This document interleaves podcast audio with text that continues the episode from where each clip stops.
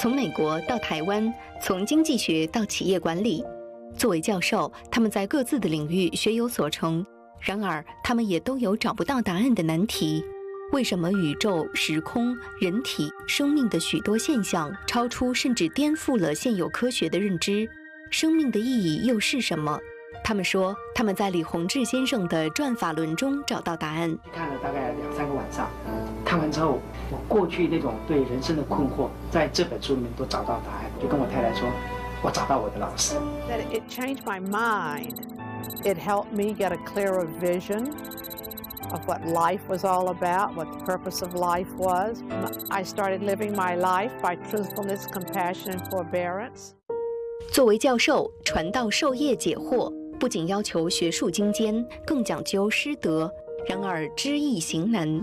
那有的学生呢，他就是可能理解能力比较差，讲了一个多小时，他还是不能理解，他笔记都记了。那么有的时候呢，他就会到你的那个办公室啊，沿着这个笔记就走一遍，那就有的时候花的时间和你讲课的时间就都差不多了。呃，那个时候，那你就怎么去做是吧？那个转法轮讲得很清楚，你要按真善去做嘛，是吧？要要有耐心。那日常生活里面，很多东西会要求自己。那要求自己的过程当中，你也不太会去斤斤计较到底自己失去了什么，或是得到了什么。我发现这本书完全就是教人如何向善、做好人的一本书，就是，就是完全超乎我的想象。我说这么好的书，为什么在国内还要遭到迫害呢？当时吧，我看到一句话，叫做“物质和精神是一性的”。当时我好像有一种豁然开朗的感觉，有一种有一种醍醐灌顶的感觉，然后好像把我的所有很多的人生中的疑问全都解开了，然后我感觉这就是我一直要找的。在人生中得到博士，应该算是人生最高的学位了。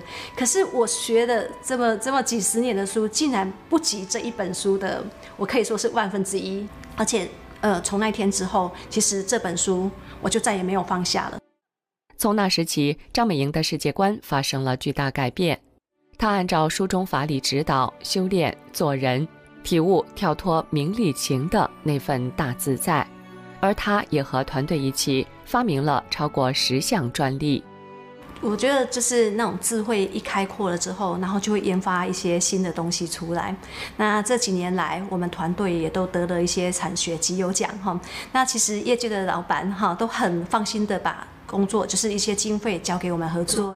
我们长期以来也都合作的非常的愉快，彼此都互信吧。这就是李洪志师傅教我们的，真的要先他后我。